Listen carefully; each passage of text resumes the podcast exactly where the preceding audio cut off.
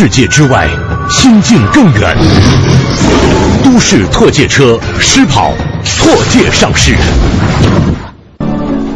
锵锵三人行，文道徐老师，咱们老师这个三个男嘉宾啊，今天我也请一位女嘉宾来特特邀女出席，一位特邀女嘉宾给你们来这个见识见识啊，但以照片的形式把她邀请到锵锵三人行，这是日本女优在中国 AV 女优 AV 女优在中国某地农村取景拍摄这个 AV 的照片，你再看下一张。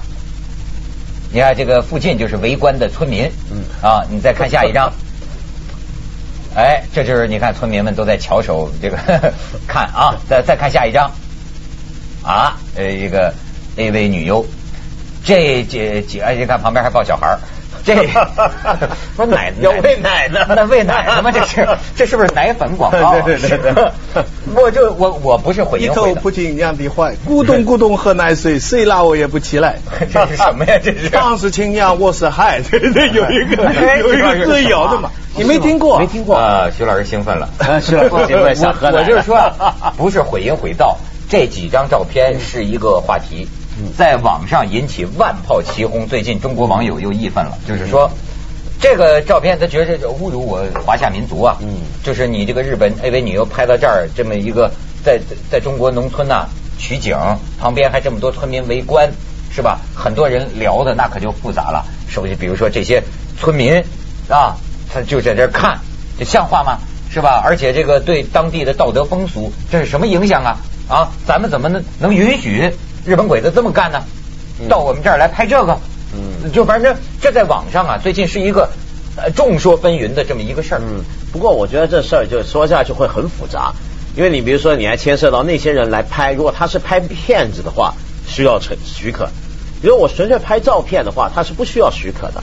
那么那个问题就不在于就是说他拍照片有没有得到合法的允许，还是怎么样，你就等于问那些村民，比如说当布景了嘛，现在很多人说，啊但那村民他不一定是被请去当布景的。那村民可能就是很自愿的好奇好奇，嗯这很自然吧？你村里头来了这个，你瞧不瞧呢？当然都瞧，对吧？哎，你看来了个动物，是吧？都去看了，对吧？就没见过这样的动物。那所以我觉得那是很自然的事儿。不过反过来讲呢，我觉得我们中国人也不要气馁。平常呢，我们也 很强。平常我们也像有的网友就说嘛，我们能不能到日本去拍这样的照片呢？不不不，我们平常不要派芙蓉姐姐去靖国神社嘛？对对对对对对。但我觉得平常呢，我们也都很威风了。怎么讲呢？你比如说，就看中国各大网站，所有门户网站，一点进去，每天你都会看到各种性感照片，对不对？比如说什么呃呃沙滩热女啊等等等等，那些照片里面。跟十七大新对。闻并置。对并置的，对那些照片里面起码有一半全是这些日本 AV 女优嗯。她们的照片，而那些照片绝大部分我们都是非法上传上去的，非法弄上去的，没有版权的。啊。说的不好呢，他们这种软实力、文化侵略；说的好呢，日本的这这一小部分女性啊，对这个亚洲文化贡献很大。对，而且呢，我们已经彻底征服了日本 AV 女优了。就人家，你想想看，他哪里人家哪里征服他们？他征服你哦。不不不，你想想看，他们原来做这个东西是要挣钱的，对不对？嗯他那个公司出拍这种东西也是要赚钱的。结果这些智慧产权全给我们中国人大量的是几亿级人的盗取了。然后这他他完全赚不到我们的钱，但是我们免费的意淫了他一把，对不对？这还不叫我们中国人长威风吗？你你你知道我想到什么？嗯我想到就是分级制。嗯，这个东西主要的是这个旁边有小孩啊。照理说他这样啊，这种警察要管的。你你你，比方说在别的地方，比方说现在随便一个人，你跑到东京的街头，你穿的过分的什么，他他也可以管你的。你在你比方说东京的一个一个一个任何一个场场所，你穿的过分的时候要要管的。你聊小孩儿这个不能看呐、你大人这个呃不是你你你聊这个分呃分级制，对，呃，还还还有网友就是说这个，就说第一呢，他没有漏点，对啊对吗？呃，或者说咱们这方面到底有没有明确法规？在公众场所或者在村里能漏到什么程度，对吧？没有那么另外他就说，而且呢，如果是说他拍完了，他发行出版给谁看，这个涉及到分级制，就是你这个分寸行不行？但是他就举例子，色戒在上海自己在一个地方这么拍，这个拍本身公安局是不管的，对吧？对。至至于说你最后在大陆你要上映了，那还要管，那要减掉七分钟，是这么个道理。但是这个地方哈是在上海的郊区。嗯，我看到那个网上说上海郊区，上海上海的郊区呢，我小时候去过劳动。啊，其实呢，上海郊区在至少在呃六十年代那个时候哈，呃年纪稍大一点的女的哈，四十岁以上这些女的哈，夏天哈，她根本就不穿上衣。啊，就根本就不穿。六十年代，小女女孩呢，姑娘呢，她就一块布，就像像手绢一样的东西，肚兜，哎，肚兜。啊，那么开放，就像她这样，她不是开放，他是劳动习惯，贫下中农，五泥饼我中农，就是农民啊。那下乡的学生下去呢，就免不了要，就是但是大家都听的毛主席教导嘛，这个要学习再接受再教育嘛，所以谁也不敢往那方面去想。你知道这个事情啊，你想跟不想是大不一样的。一个农民在那里露出一点这个东西哈，你当时你你你要想都不敢想，对不对？跟一个人现在这样拍，所以同样我在想，就是民俗学上，这才才几十年的事情，怎么就这么一个地，同一块土地，同这些人，当初他们人人都这样，没事儿。嗯，今天来了一个日本的人，这样有摄影机，这么一来。就变成了一个示众，就大家就变成看这个，就这是这是叫一个北京的词儿叫范儿不同。对你比如说有些农民妇女大概就奶孩子，整天会露着啊，但是他没有以性感示人的这么一个范儿。对你比如说你要是一农村妇女，平常习惯露两点哈，她要是摆出一个想勾引人的范儿，整天在村里哈哈哈在这样，那可能人民的观感就不一样。没错，你像这个 AV 女优，她是就是以性感。示人呐，对吧？对。哎，不过说起来，这个女优啊，看来也是因为你知道日本的 AV 女优啊，所谓 AV 啊，就是 adult video 成人录像嘛。嗯。她这个这也是一行，对，这也是一行，而且很专业。我看这个不认识啊，但是看来呢，她那个身材啊，也是属于那种巨乳系的。巨对哦，还分不同系，分不不同系列，因为她有的乳房达到某一个标准呢，尺码之后就可以归入叫巨乳系。D D K。对，呃，也也。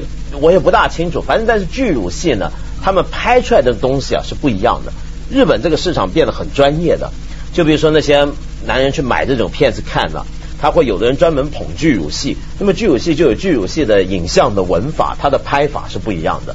有一种系列叫人妻戏，就是那个女人呢要显示出像个少妇，风韵犹存的少妇，像人家老婆。然后有一种系列呢，女大叫水流系，对，女大生系。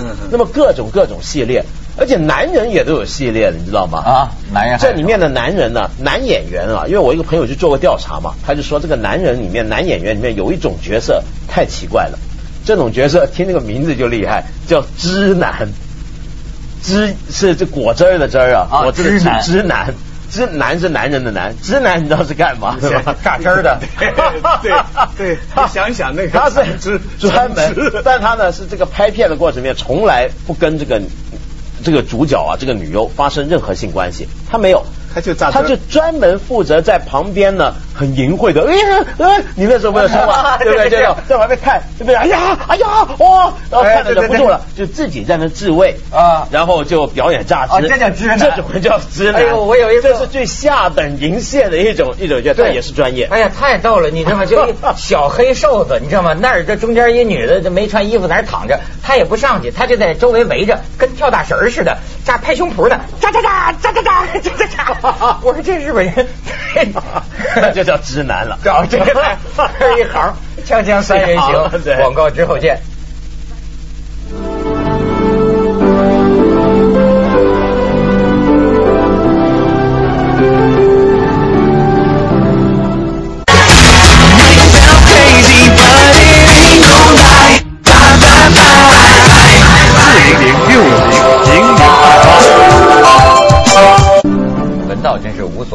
啊，这个要做研究啊，对，也不知这这个，我现在学会啊，就是应该提倡多元文化。这个世界上文化是很多的，你好比像日本 A V 的这个东西啊，它算一种亚文化。对，但是在另一种文化看起来，我们觉得这玩意儿糟践妇女啊，对，变态啊，腐朽啊，这个毒化社会风气啊。对，你觉得这些评价怎么样？对，都说的很对。但是我觉得呢，你在批评他这些东西之前啊，你得先深入那个产业。就是说研究一个东西，我们很多种态度，比如说色情电影。那么有很多人是真的研究色情电影，他作为一个电影产业，我把它当个产业来研究。比如说，当时研究食品产业这么来研究行不行？嗯。同时呢，你要注意啊，就是同样是色情电影啊，你有没有想过有一种色情电影叫进步色情电影？还有进步呢？对，叫进步色情。有一种色情电影，它实际上是要颠覆色情电影的。有一些色情电影的导演啊，他本身是女性主义者。嗯。一些女人，我他就是想我要拍一种色情电影。是要完全反对颠覆男人的那种把女人当性对象的那种拍法。我要拍出就是女人得到快感的，是以女人为主体的欲望主体的这么一种色情电影也是有的。所以你要进去那个产业，你才能看他哎他是怎么搞。而且你从 A V 产业，你看到日本很多东西，你知道吧？嗯嗯。呃，日本包括日本的民族对日本的压抑各种各种的东西。而且呢，你看日本啊，刚刚我说那几种行业，什么知男啊，什么东西啊？你看日本怪在什么地方？日本是任何一个东西搞起来之后，他都习惯分门别类，都要搞得很高高度的工具理性，高度的专业，高度的分工。所以他才会分出连什么女优也要分这个戏那个戏，骗子啊，他也分的莫名其妙。有一种戏叫粪便戏，你听过吗？是专门玩大粪的啊，然后很恶心的。对，他们是然后就比如说玩电玩，他们要分门别类。娱乐场所有表演，对，是小便的，就是在玻璃对很多很很爱看他们。嗯，所以你看他们这种就是任何连这种东西，我们觉得他妈那么脏、那么那么恶心的事儿，他们也哎好好的分门别类。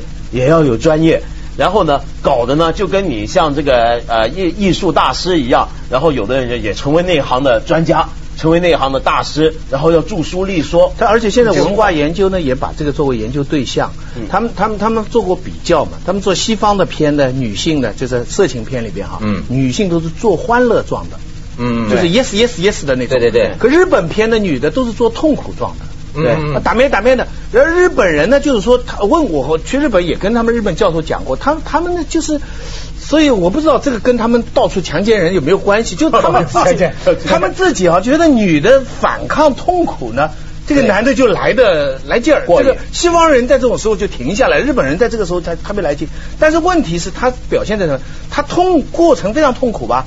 完了以后，那个女的一定要满脸笑容的说谢谢你们呐，就是什么什么吧，做出一个谢幕的啊，这个这个请多关照啊，我这个表演不够好啊，什么什么，做出这么一个东西，一场一种表演，哎，但是玩了一把，但是他这个表演很真，你你想华人的电影圈哈，这个拍这种戏啊，就是花巧，做很多很多那个《金瓶梅》啊，什么做很多。但是都不认真，就没有真的东西进去的，没有真的实际的情况。日本人是真进去，所以他这个职业道德也是对，所以至少是三百六十行嘛，对吧？甭管他这好行行出状元，对，不是至少要学习日本人的认真精神。他干是吧？他干好事坏事吧，他都很认真，是吧？我我我们我们中国的行规不齐啊，行规不齐。徐老师，这事儿我正要跟你提提呢。那你说人家那也是一行，也有人家的专业，也有人家的分工，甚至有人家的职业伦理。嗯，比如说他该表演成什么样就表演成什么样。那你们跟你们学者好不好比呢？不，咱先不，咱先不讲学者是另外一回事啊。学者当然也有，我就讲也是这个圈的，嗯，也是演演艺圈。像中国最近就有人跑出来说他是做人家的替身，哦，有人演戏，他跑出来，哎，他出来出来出替身，对对。你知道替身这个东西哈？你当初是拿了钱签了约的，就算你做替身，你是没有权利跑出来说谁谁谁那个，你看啊，那个屁股是我的，不可以的，这个叫坏了行规的。所以你你你你有没有见过美国很多片子用替身的？有没有看过替身跑出来说啊，我是汤姆·库斯的替身啊，我是 Judy Roberts 的替身啊？不能出来说的。嗯。为什么呢？因为你一旦出来说，你在这一行就别想干了。嗯，以后没人用你了，对，就是说你就彻底完了。嗯，那么但是为什么在中国就会有人跑出来？我们不管真假不去讲，他为有人敢于跑出来说呢？就是因为在中国这个行规不那么严，这是一，就是说这个行规里边惩罚不那么严，而反而你要是能出名呢，人家就会用你。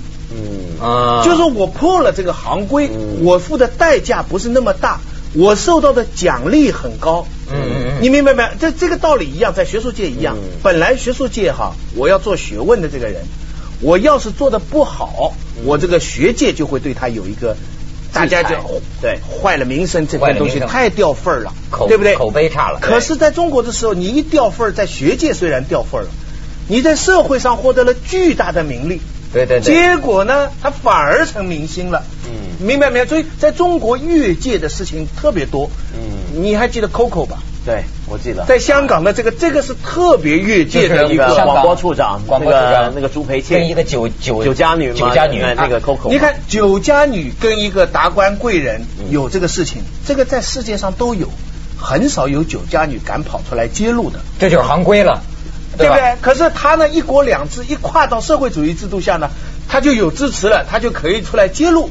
揭露以后，据说有人要签一千万请他了。对，他真的从脱衣舞到到演艺圈去了。所以在中国的行规不严，这个东西，我我自己看就是觉得跨行的代价太小，利润太高。这就没法做老实人，让老实人看着窝心。对，就是我老老实实的，我我认认认真真，我按照行规做事。可怎么那些犯规的，一个个都占了大便宜？我我我俩我俩都研究这个《西游记》，我们一辈做研究，我也许做到五，你做到四。可你明天突然把《西游记》画一漫画，啊，你赚了五十了。这我在想，但我而且我们这个圈里的人还羡慕你，哇，好创新啊！你看一辈子研究，现在《西游记》画漫画了。嗯。但这个东西呢，我觉得可以值得探讨。就中国并不是向来这样，中国我觉得是到了现代才这样。你有没有想过啊？现在我们老讲知识产权，对不对？现在讲知识产权就是用来保障你的创新、你的发明、你的一个专业的东西。以前没有这种法律去保障知识产权的时候，知识产权是怎么得到保障的？就是靠行规。有些产业到现在都还没有知识产权的，比如说最近我才看一些呃美国两个经济学家做的一个研究报告，挺有意思。他研究什么题目？他研究啊这个法国的厨师怎么样保障知识产权？你想过这个问题？比如厨师啊，一个厨子，我发明一道菜出来，我弄一道菜出来，我精心设计，啪啪啪想的很复杂，弄了一道菜。我这个菜要是给人学了，嗯啊，大家都去学了，怎么样？那我以后我这行饭还怎么吃呢？就有这个问题，对不对？那怎么保住呢？但是你又看现看到他们这个行里头啊，有个矛盾的现象。什么矛盾的现象呢？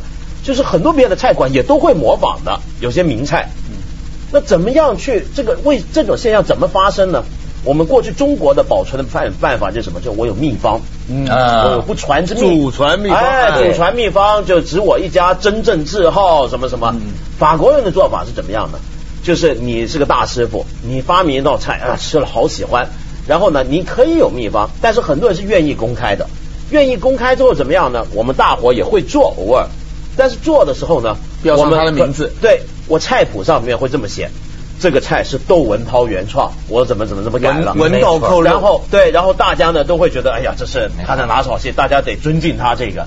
要是谁剽取了人家东西而不列名不致谢的话，大家就觉得那不像话，因为他们这行觉得这是艺术，没错就是我创作的一个艺术。现在这都没皮没脸了，我跟你说，很多行业明明学的人家的，没从来没有一个人都是我独创的，我独创的。哎，哎呀，弄得这个这这就说呃，甚至还指责别人，他学我的，他学我的，互相间就打这种架。你这么就是，我就想起真不如古人，古人我就觉得你看他画这个画。就是说，曾经有一个呃大画家，比如说是个呃宋朝的大画家郭熙，他深深的影响过我。实际我画的这个画都跟他的不一样，但是我为为了向他致敬，我仍然要说是仿郭熙的什么什么什么什么。这是向自己影响过自己、给过自己营养的人一份一份敬重、一一份尊重。你这现在哪有这个？现在个个都是我最牛，我最牛。偷了人家的全是我的，然后都不掂掂自己分量，就往有名的上面去靠。对，我我我不是以前讲。咱们先去一下广告，锵锵三人行，广告之后见。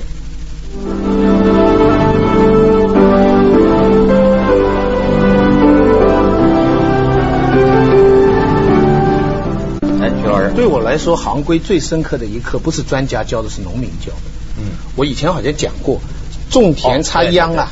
要插一个头路，插到那个地方，要直直的。哎，这个插这个插这个人啊，平常没地位，插的那一天啊，旁边村里边人，包括政治队长，什么东西，全都是他的权威。嗯。然后最重要的是，他插上去以后，那个第二个上去的人呢，得自己掂掂分量。你也要插的比较好才能上去，因为你要是不好的话，你很快就把那个东西歪了搞乱了，后面人就没法弄了。对差一点的人不敢，所以他们到了第一个上去，第二谁第二个上啊，大家会有点谦让的，几个有点分量的人没了，没了，嗯。好，那我下去我不客气了，那好的就是不客气。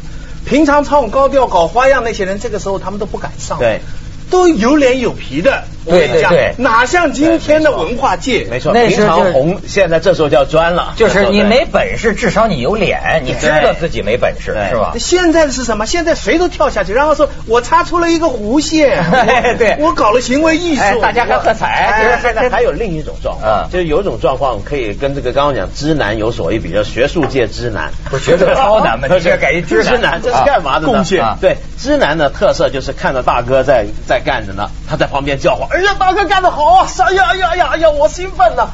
就现在也有一种学术之男，就是比如说他不真的干，他就一天到晚就捧着人。吹鼓手，哎，吹鼓手，摇旗呐喊在旁边摇旗呐喊的，哎呀，做得好啊，哎呀，大师好好好好，然后在旁边呢这么去沾一沾威风，嗯然后也意淫一番，一言翻，我倒有点像这直男精精疲 精疲力尽的拿点小钱，哎，最后分点很多这种现在也你所以你说真是，你现在人家就讲你们这个专家学者集团性的这种算腐败吧，还是算什么，也都没皮没脸了。让做什么证明就做什么证明，让出席什么论坛就是什么论坛，让给开什么证书就是什么证书。明明是个假古董，那著名文物教授啊就可以，我给你开证书，你这是唐朝的，没问题。所以所以最近回顾了以前大公报的原则：不挡，对不卖，不忙，不私。想想这四个字，谁现在做的。